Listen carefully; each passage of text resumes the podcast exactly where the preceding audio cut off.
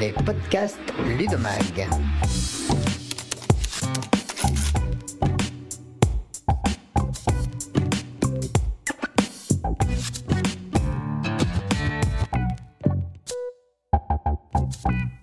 Bienvenue dans l'émission Les podcasts de Lunomag.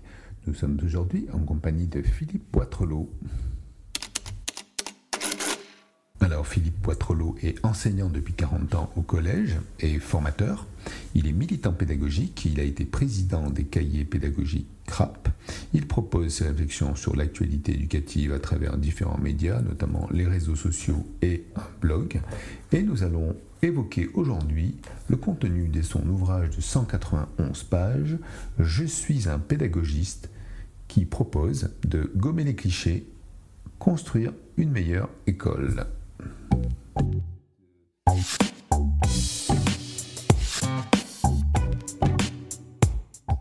Alors Philippe, comment peut-on écrire 191 pages sur ce sujet?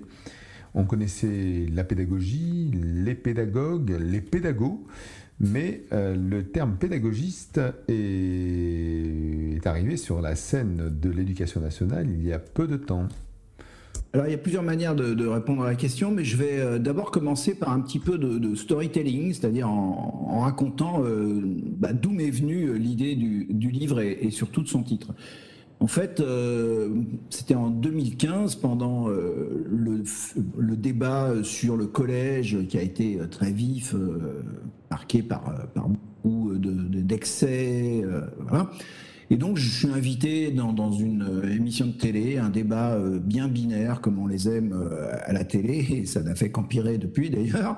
et le, journaliste qui animait le débat me présente, hein, c'était vraiment le, début du, débat, me présente comme Philippe Poitrelot, vous êtes un pédagogiste. Alors moi, à ce moment-là, je suis un peu interloqué et euh, je comprends pas trop euh, pourquoi il, me présente comme ça. D'ailleurs, je, le dis, je dis, mais vous savez que c'est un terme péjoratif qui est utilisé euh, depuis quelque temps maintenant par bah, les, les, profs qui et, d'autres hein, qui, qui sont contre la pédagogie, etc. Et il, vient me voir à la fin de l'émission et il me dit, ben, je ne savais pas parce que tout le monde utilise ce terme aujourd'hui. Et donc moi je me suis dit, et c'est le propos principal du, livre et c'est la justification du titre, que bah, d'une certaine manière, euh, cette étiquette, elle s'imposait à moi, et plutôt que de, chercher à la nier, à, se réfugier dans, une sorte de, comment dire de, de position un peu euh, comme ça de surplomb, euh, voilà, euh, de dédain, il fallait euh, bah, rentrer dans, la bataille là-dessus et puis bah, assumer cette étiquette pour faire ce qu'on appelle en, sociologie un, retournement du stigmate, hein, c'est-à-dire voilà, en faire un motif de fierté et puis bah, essayer de déconstruire ce procédé rhétorique qui est celui de finalement la construction d'un homme de paille ou d'un épouvantail, hein, si, on, cherche dans dans les, euh, les, sites qui parlent de, ça, c'est comme ça qu'on désigne ce, phénomène. C'est-à-dire, en gros, euh, attribuer tous les défauts à un individu, un groupe d'individus, et c'est évidemment plus facile de, combattre un, ennemi qu'on s'est fabriqué soi-même. Hein, voilà. Alors, en fait, le débat pédagogue républicain, il est bien plus ancien que ça. Hein. Euh, euh, on a des, je l'évoque dans mon livre, on a des mentions assez, assez anciennes. il y a eu un premier temps qui est vers les années 80, 83, là notamment euh, la pensée conservatrice sur l'école euh, alors avec euh, le, bouquin de Jean-Claude Milner, euh, il y a eu aussi évidemment Brielli la fabrique du crétin, etc. Ensuite, bon, bref, il y a tout un ensemble de, livres qui défendent une position qu'ils qualifient eux-mêmes, et encore là, voilà un autre biais rhétorique, hein, ça consiste à, à s'attribuer des qualités qu'on dénie aux autres, qui se qualifient de républicains. Bon, bref. Et euh, voilà, ce débat-là euh, alimente la presse, alimente quelques livres, quelques débats, évidemment, euh, bien plus en, faveur des conservateurs que, que des, pédagogues eux-mêmes. Et puis donc, je l'évoquais à l'instant, il, s'est accentué, amplifié, et il est devenu beaucoup plus, on va le dire comme ça, méchant à partir donc des années 2015 et compagnie. Et, ensuite. Et donc voilà, la raison principale, elle est là. Hein. C'est-à-dire que moi, ce qui m'intéresse, c'est en gros la structure du livre le reflète. C'est un de dire les pédagogistes, puisque c'est comme ça que vous nous désignez, ne sont pas ce que vous croyez et je vais vous expliquer pourquoi. Et deux, euh, euh, puisque vous nous qualifiez de pédagogistes, alors parlons justement de ce qu'on défend et de, euh, des valeurs et des pratiques qui sont les nôtres. Voilà. Et donc, en gros, vous avez, je viens de résumer à gros traits, les chapitres 1 à 5 dans la première partie de ma phrase et les chapitres 6 à 10 dans la deuxième partie de ma phrase. Voilà. Alors, on parlait aussi, euh, en termes de pédagogue, de pédagogie, des, des enseignants innovants ou des groupes euh, euh, qui sont souvent assimilés. Hein. En gros, un enseignant pédagogue qui essaie d'être un, peu innovant dans, sa classe. Vous dites, euh, innover, cela peut être appliquer ce que permettent les textes officiels et de saisir les marges de manœuvre qu'ils contiennent. Alors, bien entendu, souvent, euh, l'enseignant innovant peut, être récupéré. Hein, je ne veux pas dévoiler ce que vous avez dit, mais ça, on le sait aussi. et ce qui m'intéresse, c'est dans l'innovation, on parle forcément innovation. Qui dit innovation, ça peut être technologie. Et la position de l'enseignant innovant avec les nouvelles technologies technologies hein, et qui sont représentées par les grands méchants loups euh, que peuvent être parfois les, les GAFAM. Et donc vous, vous entamez le sujet euh, de l'innovation, de la pédagogie et du numérique. Donc est-ce que euh, les enseignants qui utilisent le numérique sont des pédagogistes aussi?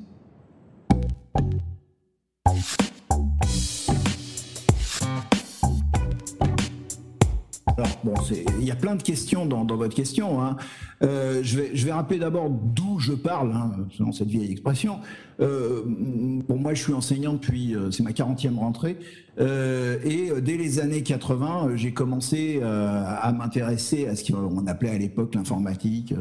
j'ai appris le LSE, le COBOL, le, le, langage logo, j'ai piloté des petites tortues, etc. Enfin bref, j'ai fait des tas de choses autour de ça. J'ai créé des sites dans ma discipline, les sciences économiques et sociales, pour justement travailler avec les, les, les statistiques de l'INSEE, etc. Enfin bref, j'ai fait plein de choses dans ce domaine. Et par ailleurs, sur le plan de l'innovation, euh, bon, en dehors du fait que j'ai été pendant plusieurs années euh, président d'une association qui s'appelle le CRAP Cahier Pédagogique, hein, et, je, je, rends hommage à cette association qui a nourri ma réflexion au début du livre, j'ai aussi été euh, entre 2016 et 2017, pour un temps assez bref, euh, président du Conseil national de l'innovation, justement, et de la réussite éducative. Et euh, donc, euh, durant cette brève période, on a produit un rapport. alors, si, si quelqu'un sait dans quel tiroir ou quel pied d'étagère il, est il cale dans les couloirs de la rue Grenelle, merci de me l'indiquer, mais donc un rapport qui évoquait évidemment toutes ces questions de l'innovation. Et euh, c'est vrai que euh, l'innovation, euh, comme on le disait à l'instant, comme vous l'évoquiez dans la question, c'est quelque chose qui est rattaché bien souvent à la figure du pédagogue, mais avec quelquefois des, images et des, des, présupposés qui sont pas forcément les bons. Alors, peut-être un préalable d'ailleurs souvent le, discours pédagogique est mal ressenti euh, par les collègues parce qu'il apparaît comme un peu celui de donneur de leçons, comme un peu un discours culpabilisateur. Voilà. Euh, les gens qui ont trouvé la solution ou qui, qui, font tout bien comme il faut alors que les autres galèrent dans leur coin.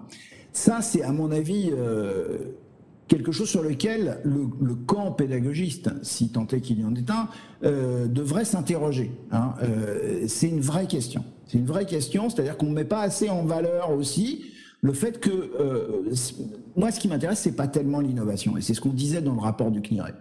C'est la recherche. C'est d'être en position de recherche. C'est ça qui est important. Voilà. Et en effet, vous le disiez, euh, notre position au CNIRE, là je dis nous, hein, euh, euh, sans faire de très mauvais jeu de mots, j'articule le jeu et le nous, le, le genou, n'est-ce pas Mais là, c'est vraiment, je dis nous parce que c'était une conviction partagée par tous, c'est l'idée que bah, innover, c'est pas forcément se positionner, comme malheureusement on a quelques exemples médiatiques, comme un rebelle contre l'institution, voilà. Ce qui m'inquiète, c'est qu'on trimballe une image de l'innovation qui, serait forcément contre le système. Or, moi, ce qui me semble important, c'est un, de dire que l'innovation, elle consiste aussi à se saisir des interstices, des marges, euh, des, textes officiels du système éducatif. Et donc, deux, que l'innovation, elle doit, elle peut, mais elle doit surtout être dans le service public. Et trois, il y a de véritables innovations que quand elle est collective. Ça, ça me semble essentiel. Parce que, euh, évidemment, euh, ce qui est important, c'est euh, que quand on innove ou quand on expérimente, on puisse avoir, de la même manière que quand les élèves apprennent, c'est mieux qu'ils apprennent de manière, je dirais, social, hein, c'est ce qu'on appelle le socioconstructivisme, bah pour les enseignants c'est un petit peu la même chose. Ce qui est important c'est le regard euh, des autres, c'est euh, la, dispute hein, avec des guillemets, bref c'est tout ce qui euh, permet aux enseignants de, confronter leurs idées, de réfléchir et de, de, ne pas s'enfermer non plus dans des, certitudes. Ça, ça me semble important. Voilà.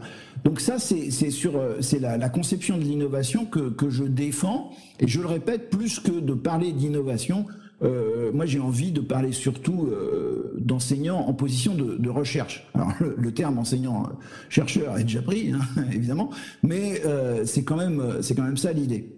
Alors après, moi je suis pas en train de, rassembler tout le monde sous la bannière des pédagogistes. Hein. Il, y a, bien des gens qui, font des, choses dans leur établissement qui, seraient étonnés qu'on les qualifie de, pédagogistes. Hein. Moi c'est pas mon propos. Euh, j'ai un chapitre dans le livre où j'essaye de montrer justement que bah, il y a plein de révolutions à bas bruit qui s'opèrent dans euh, dans le système éducatif et c'est ça qui est important en fait à, mettre en valeur. Voilà. Euh, je crois que ce qui caractérise le débat sur l'éducation, c'est qu'il est pollué par des postures, par des des, gens qui sont les enseignants sont des gens du verbe, hein, forcément. Euh, et donc il y a, des paroles, il y a des excès dans les paroles qui, sont quelquefois euh, bien problématiques parce que en fait la réalité du terrain, elle est, souvent euh, bien différente de, ces postures et de ces déclarations péremptoires de celles des profs ou de tribunes. Voilà. alors, pour revenir sur le numérique, puisque vous me posiez aussi la, question du numérique, moi, ce que, ce que ma position, c'est de dire, euh, c'est pas le numérique qui est innovant, parce qu'il y a un mythe un peu qui, est d'ailleurs euh, souvent très présent chez nos décideurs politiques, hein, qui aiment bien poser devant des, euh, des salles remplies d'ordinateurs ou de voilà. Euh, c'est pas le numérique qui est innovant. Ce sont les innovants qui se saisissent du numérique. C'est plutôt dans ce sens-là qu'il faut le comprendre, quoi. Et, euh, et, et le, le, numérique peut être la pire ou la meilleure des choses euh, selon, euh, selon l'usage qu'on en fait. Euh, ce qui, moi, ce que je dis toujours quand je fais des formations sur le numérique à, à l'INSPE, notamment où je suis longtemps partagé, c'est les pratiques, les usages d'abord. C'est ça qui me semble essentiel. Les questions de, de matériel, alors évidemment, voilà, il y a souvent cet argument un peu facile chez certains opposants qui est de dire, voilà, là, là, les, ceux qui euh, pratiquent le numérique sont euh, les, euh, les suppôts des GAFAM, etc. C'est, à mon sens, un peu ridicule dans, dans, dans, le sens où c'est tellement excessif que, que ça ne, mérite peut-être pas qu'on, y accorde trop d'importance. en revanche, moi, ce qui me semble intéressant, c'est, de bien montrer que on peut effectivement avoir des alternatives qui dans le numérique euh, qui évite euh, un excès de marchandisation et, et que, euh, en tout cas, il ne faut pas jeter le bébé avec l'eau du bain et qu'il faut admettre que nous vivons dans une société numérique où malheureusement il y a, il y a aussi euh, cette dimension euh, des, des, grandes firmes qui qu'on vient d'évoquer et qu'il faut être capable d'avoir justement dans notre éducation, dans, dans, dans, ce que nous faisons avec les élèves, bah, des, des outils pour comprendre cela. Moi, je, pratique ça avec mes élèves en, cours de sciences économiques et sociales. Hein, une notion de monopole, euh, euh, c'est au programme. Euh, et puis et puis aussi bah, parce que justement il y a des questions sur l'usage des données, sur comment comment traiter l'information, etc. qui sont indispensables. Donc il ne s'agit pas de rejeter en bloc le, numérique, mais bien de, de le prendre avec avec ce qu'on pourrait appeler un usage raisonné. Pour résumer, euh, vous dites la question n'est donc pas de rejeter le numérique hors de l'école et de faire de celle-ci un sanctuaire. Vous mettez des, des, clignotants sur la surmarchandisation possible que cela pourrait avoir, tout en voilà en, essayant de garder euh, ce réflexe bien républicain d'une école quand même égalitariste hein, où tout le monde euh, petit et grand, euh, riche et, moins riche, puissent accéder euh, au, savoir et à la connaissance. Alors on va on va parler d'un gros point aussi euh, que, que, vous évoquiez dans votre ouvrage, chapitre 4, les pédagogistes sont-ils laxistes? Alors ça c'est le, ça c'est le gros truc. Et, et, moi je rebondis. Alors je sais pas si c'est dans le chapitre là, mais euh, souvent on oppose euh, dans, dans, dans, dans le travail, hein, donc c'est effort et plaisir euh, ah, pour apprendre, hein, donc un sujet qu'on avait déjà nous évoqué lors de l'université d'été Ludovia. Donc les, les, pédagogistes ne sont pas laxistes, bien entendu, hein, vous défendez bien le, le, le sujet.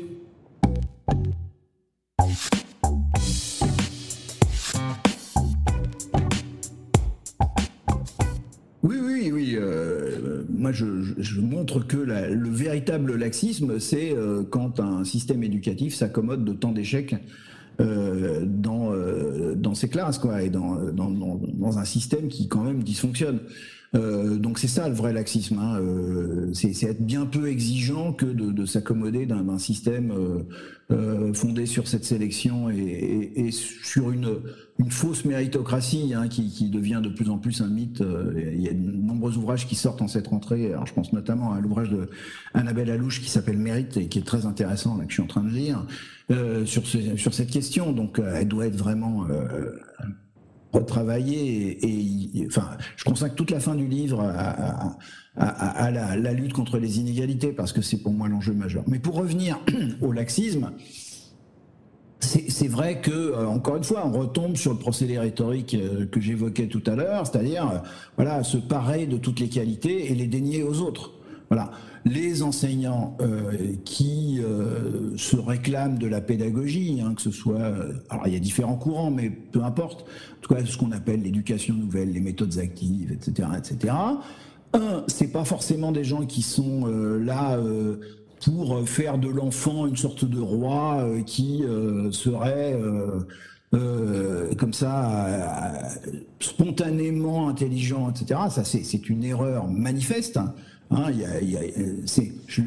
J'ai un, sous-chapitre dans mon livre où j'écris que l'élève au centre euh, est, euh, bon, c'est l'histoire d'une méprise, hein, parce que l'élève, c'est pas l'enfant, hein, déjà, élu, c'est pas l'enfant roi, c'est pas mai 68 ni rien, hein, euh, c'est l'élève qu'on met au centre, c'est-à-dire en fait la, la mécanique d'apprentissage. Et puis, euh, c'est pas parce qu'on crée des dispositifs, qu'on crée des situations de mise en activité que euh, ça signifie que euh, l'enseignant est, euh, est pas là et, n'est pas moteur de cet apprentissage. Hein, simplement, il est plus dans le, côte à côte que dans le, purement frontal, dans le face à face, quoi, pour reprendre une expression qu'utilise volontiers Philippe Mérieux. Donc, euh, euh, en fait, euh, déjà, ça, il faut se sortir de, ce mythe spontanéiste hein, qui, serait que, voilà, il faut laisser l'enfant trouver ça, trouver, trouver tout seul les choses. C'est faux, archi faux. Malheureusement, certains, alors je, je citais Mérieux, je, le reprends aussi avec cette formule, certains hyper pédagogues, c'est-à-dire ceux qu'on trouve souvent dans des, écoles alternatives, etc., sont encore dans ce mythe. Non, un enseignant qui met en place des méthodes actives, il est hyper présent. Et il n'est pas laxiste, il, se donne les moyens, et il donne les moyens aux élèves d'accéder à des savoirs complexes en étant le plus explicite possible. Alors là aussi, un autre euh, hold-up euh, sémantique, parce qu'il y a tout un courant qui se réclame unique de, de, l'enseignement explicite comme euh, s'il le déniait aux autres, hein, toujours le même procédé. Mais bon, voilà, il faut, il faut bien comprendre que nous ne sommes pas laxistes et que, par ailleurs, la vraie question, bah, c'est comment on fait rentrer les élèves dans les apprentissages. D'abord en les prenant là où ils sont, et puis en créant les conditions de la motivation. Et créer les conditions de la motivation, ça veut dire quoi?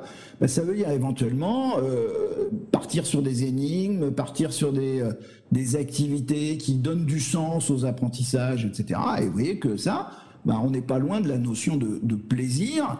Hein. Alors le ludique euh, est souvent euh, euh, vu avec dédain par tous les partisans justement de, de, de la, la, pédagogie traditionnelle. Alors que euh, bah, le ludique, c'est quoi? C'est simplement euh, euh, être embarqué dans, quelque chose qui, dans une activité qui, va permettre de se dépasser. Hein. Un enfant qui joue, il est hyper concentré, il fait des efforts. Hein. opposer l'effort et le ludique, ça n'a pas de sens, là, non plus. Et donc, voilà, c'est pour moi dans une série de faux débats Hein, euh, qui, encore une fois, euh, consiste à, nier à, tout euh, un ensemble d'enseignants des qualités qui, sont pourtant les leurs, quoi. Voilà. Et, qui font qu'on est au service d'abord des apprentissages des élèves. Quoi. Ce qui nous intéresse, nous, c'est pas la transmission au sens un peu mythifié qui, est, celui qui est souvent utilisé, hein, voilà, transmission avec un grand T, etc. Euh, nous, on est des spécialistes du faire apprendre. Notre enjeu, c'est ça, c'est de faire apprendre. Et tous les moyens sont bons pour faire apprendre tous les élèves. Tous les élèves. Et de ne pas en laisser euh, une bonne partie euh, sur le bas-côté de la route. Alors, on parlait de pas de schisme, mais quelque part, vous avez vu il y a quelques années de ça apparaître euh, une nouvelle science hein, qui, qui, a essayé, euh, du moins qu'on a essayé d'opposer hein, à la pédagogie. je parle des neurosciences, hein, la nouvelle science des apprentissages qui qui a mis un petit peu bah, l'apprentissage en, en, barre, comme on dit vulgairement. Et là, pareil, vous, vous, vous insurgez sur cette opposition. Quelque part, vous, vous proposez notre vision et, vous dites que neurosciences et pédagogie ne sont pas en opposition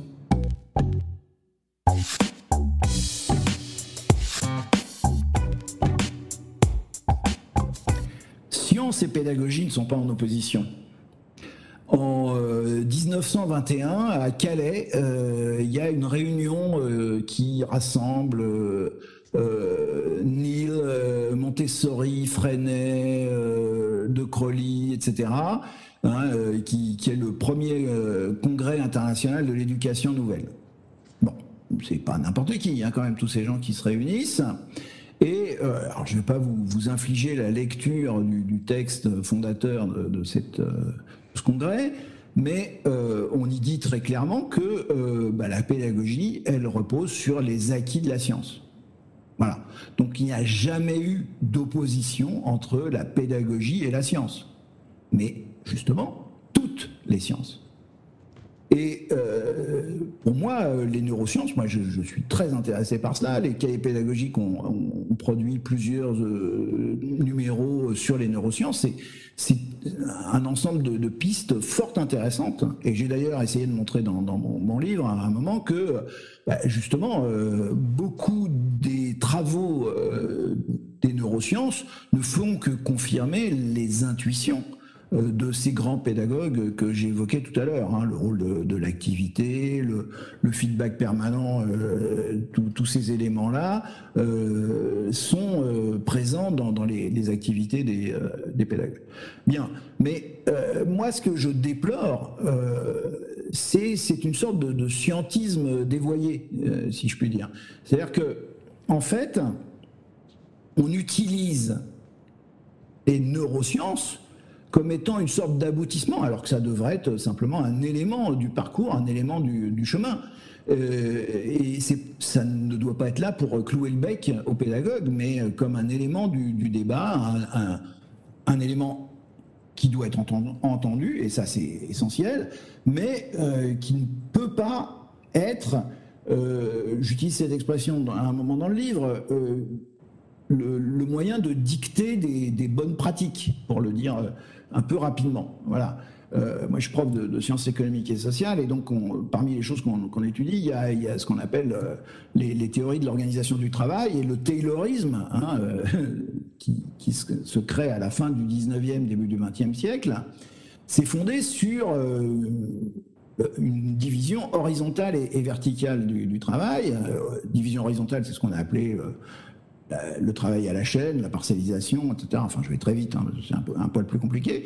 Mais bon, euh, et une division euh, verticale, c'est-à-dire qu'il y a un bureau des études qui définit ce que euh, doit faire le prolétaire, ce, que doit faire l'opérateur. Et moi, ce que j'ai pas envie, c'est que les neurosciences deviennent une sorte de bureau des études qui définit ce que doivent faire les enseignants.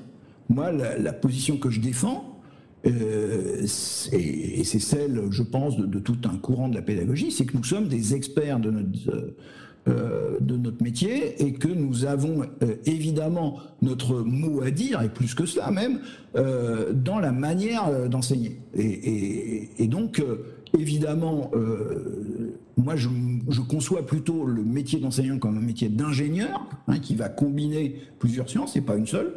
Euh, et, euh, et, qui se fait de manière collective. Euh, moi, toute la, alors, vous avez cité aussi peut-être le ministre Jean-Michel Blanquer. J'ai résumé sa position avec une formule qui n'était pas de moi d'ailleurs au départ, mais bon, j'ai récupérée, qui est je pense donc tu suis. je pense donc tu suis. C'est pas comme ça qu'on fait travailler les enseignants. Et j'ai envie de dire qu'il euh, y a un principe aussi euh, d'isomorphisme, hein, sans vouloir utiliser des, gros mots, mais qui est euh, que si on veut développer l'autonomie des, élèves, il faut aussi penser l'autonomie des enseignants. Alors justement, euh, Philippe, vous venez d'aborder le dernier point euh, qui sera un point de conclusion pour nous, euh, bah, de, la pédagogie et, du pouvoir. Hein. Vous, venez de, citer Jean-Michel Blanquer, je n'avais pas encore parlé de lui. on sait, on, connaît hein, votre, votre hein, par rapport à pas mal de propositions qu'il a fait depuis qu'il est en place. On, vous a souvent accusé d'être pédagocrate, donc du côté du, du comme vous dites dans votre ouvrage, euh, fondu dans le pouvoir. Là, vous êtes euh, de l'autre côté du manche, on, dirait, et, on connaît tous l'école hein, depuis, euh, depuis des années, qui navigue toujours entre conservatisme et résistance. et, souvent, on, essaie d'être moderne tout en étant derrière conservateur. Hein, c'est ce que vous essayez de, décrire.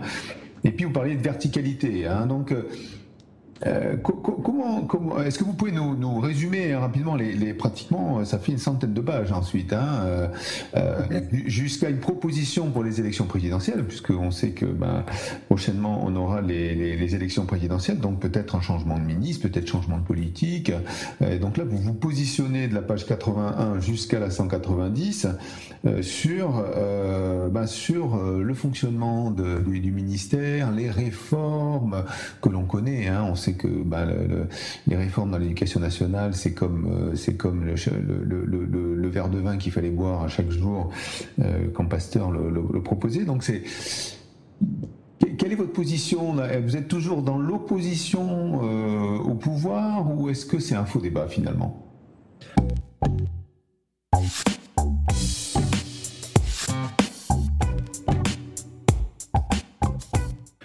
Oh là, c'est pareil, il y a plein de questions dans votre question. Hein. Euh, c'est comme les poupées russes, hein, les matryoshkas, là. Il y a plein de questions. Alors, je vais commencer par le, départ, c'est-à-dire la, première chose que vous évoquiez en parlant des, des pédagogues euh, du côté du manche. Bon, euh, c'est indéniable qu'il y a une culture anti-autoritaire chez les enseignants, hein, qui a une sorte de presque de, de, mythe un peu d'enseignants qui se, positionnent contre justement cette hiérarchie. Moi, moi, je suis pas forcément euh, sur cette position-là. Je pense que bien souvent, d'ailleurs, on, mime une sorte de lutte des classes euh, au sein des établissements. Je dis bien au sein des établissements parce que bah, souvent, les, les, personnels de direction, ils sont pas tous détestables, etc. Et, c'est souvent des fonctionnaires qui ont le même sens du service public que nous. Voilà. Bon, ça, c'est une première chose. Deuxième chose, c'est vrai que ce qui a posé problème, c'est qu'il y a eu une sorte d'appropriation du, du, langage pédago, du lexique pédagogique, euh, par euh, la technostructure de l'éducation nationale, et, et donc euh, euh une sorte de vulgate. Hein, la, la, la, vulgate, c'est quand le discours il est aussi euh, dévoyé, un petit peu bon réduit par rapport à sa signification première. Et c'est ça qui crée aussi beaucoup de ressentiment chez chez pas mal de collègues. Voilà.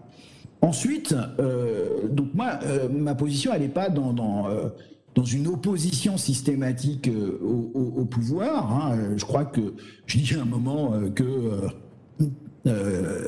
voilà, pédagogiste, ça peut rimer aussi avec réformiste hein, ou réformateur. On m'a cherché un petit peu l'autre jour sur un texte euh, sur la différence entre les deux, peu importe. Mais ce qui me semble intéressant, euh, c'est justement quand ça va dans le bon sens. Le problème, c'est que euh, Jean-Michel Blanquer n'a fait que renforcer ce qui malheureusement était déjà euh, présent dans le système éducatif depuis très longtemps. Alors après, il y a des ministres qui ont essayé plus ou moins euh, de, lutter contre ça, qui est cette verticalité, cette structure bureaucratique euh, que vous évoquiez dans, votre question. Hein, C'est-à-dire fait que, bah, effectivement, on est avec un système où, d'une certaine manière, le, le, périmètre d'intervention devient un territoire à défendre où chacun sort son parapluie et au final, euh, on rentre dans des injonctions contradictoires et, euh, on a un sentiment de, travail empêché chez, chez un bon nombre d'enseignants. Et donc, euh, il y a effectivement là quelque chose qui, contre lequel il faut, il faut lutter. Je, je, dis dans mon livre qu'on ne peut pas faire évoluer le système avec des gens qui vont mal. Donc j'ai deux propositions importantes qui sont d'une part une revalorisation inconditionnelle et immédiate des enseignants, qui soit autre chose que simplement les clopinettes actuelle, et puis euh, aussi euh, une réforme du, management, quoi, une, vraie réforme du management qui permette de donner alors ce qu'on appelle euh, dans un langage qui peut hérisser certains de l'empowerment, hein, voilà, en tout cas de redonner du pouvoir d'agir. Et, ça, ça me semble absolument essentiel. Donc l'enjeu, c'est pas d'être systématiquement contre, c'est au contraire de, voir comment on peut reconstruire euh, un système éducatif qui soit euh, plus efficace, parce que c'est ça qui me semble important. Euh, c'est que là, aujourd'hui, le système, euh, l'école que nous laisse Jean-Michel Blanquer, c'est une école qui est marquée par euh, un sentiment de maltraitance, voire de mépris. Alors j'aime pas le mot mépris parce que c'est de l'ordre du ressenti, mais bon, euh, chez les enseignants. Et, donc de fait, hein, je, vais me répéter, l'école ne peut pas avancer avec des gens qui, sont dans cette situation-là. Hein. On ne fait pas bouger l'école avec des gens qui vont mal. Donc euh, l'enjeu majeur, ça va être celui-là. Bien, Philippe Boitolo, ben, notre entretien s'achève euh, ainsi. Hein, donc je rappelle le titre de votre ouvrage Je suis un pédagogiste, une sorte de mise au point sur ben, le monde des, des pédagogues, hein, pour, sans, les, sans les mépriser, euh, confronter ben, tout ce grand système qui est l'éducation nationale euh, avec euh, ben, des postures, avec des injonctions, avec des résistances et des groupe innovant euh, qu'on qu'on essaye euh, de, de, de, de canaliser hein, dans un grand système euh, qui est le, le, système de l'éducation. Merci Philippe de cet entretien et euh, à la prochaine présidentielle alors. Merci, au revoir. Vous pouvez retrouver cet entretien avec Philippe Poitrelot sur ludomag.com dans la rubrique podcast, les podcasts de Ludomag.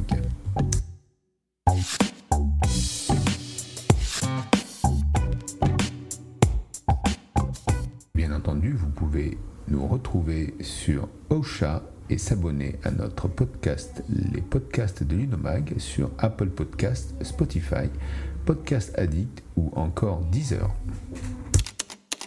C'était les podcasts Ludomag.